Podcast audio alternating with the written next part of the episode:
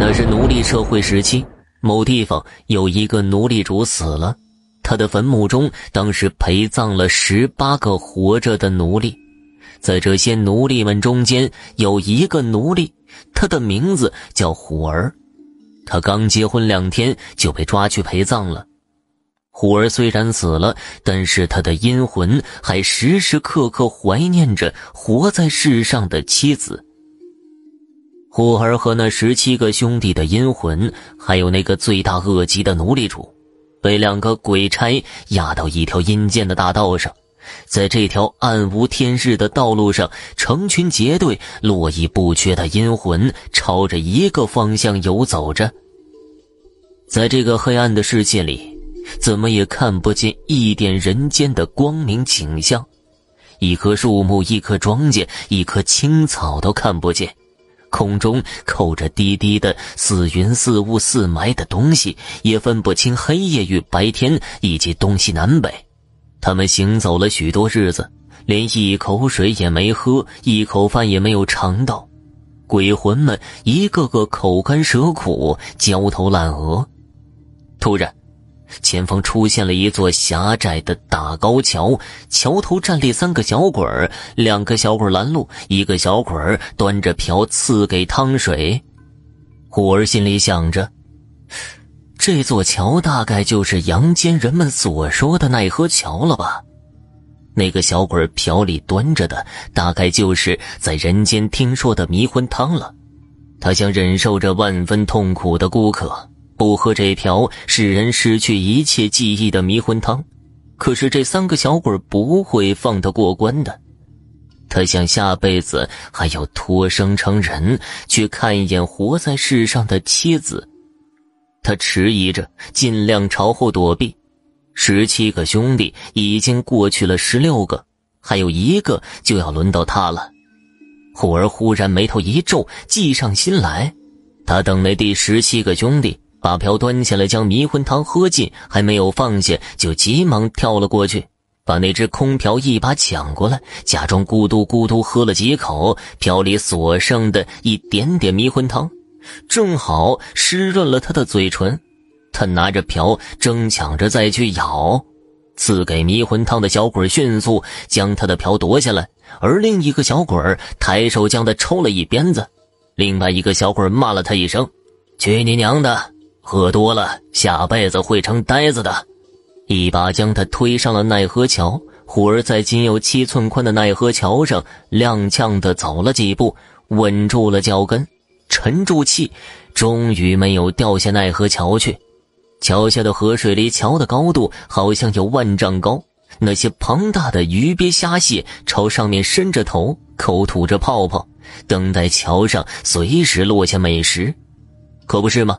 桥上不时有阴魂落水呢。虎儿的十七个兄弟走过奈何桥，还剩下他一个。离桥不远处有一座笼罩在烟雾里的大房子，他估计这就是阎王殿了。现在他的十七个兄弟个个都喝了迷魂汤，已经彼此各不相认了，唯有虎儿还认识他们。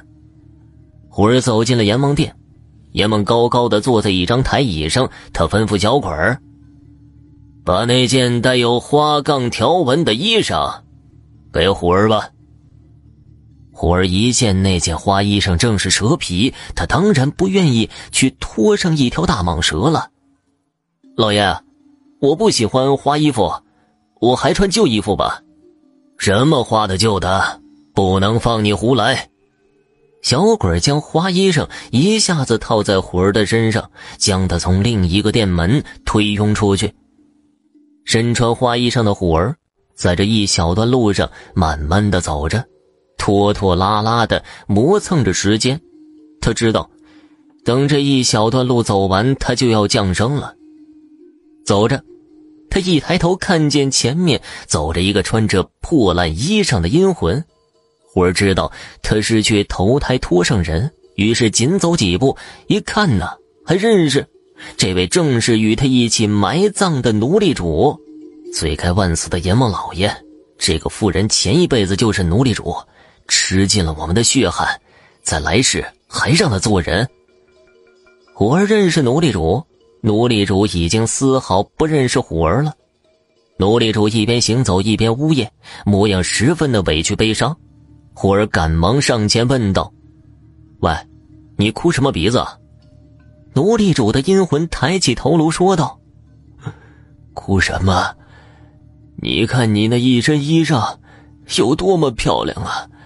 你看我这一身破衣烂衫的，多么让我扫兴！凭什么呀？那我这一身花衣裳就跟你换了得了呗。”虎儿向他建议说道。当真吗？奴隶主当场一愣，二人心甘情愿的兑换了衣服。奴隶主擦干了眼泪，唯恐虎儿反悔，一边赶快穿上花衣服，一边逃跑了。前面路头燃烧着一堆火，虎儿刚要绕道而行，身后一个小鬼猛然将他推进火堆。惊讶中的虎儿，在一个奴隶的家庭里降生了。啊！我怎么来到这儿了？这是虎儿降生的第一句话。奴隶的妻子见他一降生就会说话，急忙用手掐住他的脖子：“你敢再说一个字语，我就要了你的命！你这妖怪！”从此，虎儿没有再说话，直到四岁那一年，他才叫了一声妈妈。十八岁那一年，他背着母亲，偷偷的独自离开家乡。他记得前世的家乡在扬州，远古时江南一带的地方。朝起夜行，逢人打探，他终于找到了自己的家乡。那天呢，他一声没吭，来到自己家里坐了下来。有一位老妇人问道：“请问你找谁呀？怎么来到我们家里来了？我也不认识你啊。”这就是我的家呀。虎儿向老妇人看了一眼，认出了这位老妇人就是自己前世的妻子。告诉我，小伙子，你叫什么名字？我叫虎儿。啊，啊，咱那位早逝的男人也叫虎儿。虎儿自言自语道：“没有错了，这就是我的家，我就是你那位虎儿。啊，你有什么凭据吗？”我把你娶回家刚两天，我就被奴隶主抓去陪葬了，这是一点。还有，在你家的西山墙西北角，我放了四两金子，那是你还没有来我家之前就埋下的。你要不信，派人到那儿可以刨出来。老妇人急忙派家人去挖，果然在虎儿所说之处刨出了四两黄金。老妇人激动的不知道说什么好了，那你在阴间一定会喝迷魂汤了。虎儿只好对老妇人说道：“我得走了，我此来只是为了看你一眼，您老别介意。”老妇人对他非常的热情。那好吧，我们就算是亲戚吧，以后你还可以到我家来。我就把你看成是虎儿的小兄弟吧。随后，虎儿告别了老妇人，也算是实现了自己的夙愿。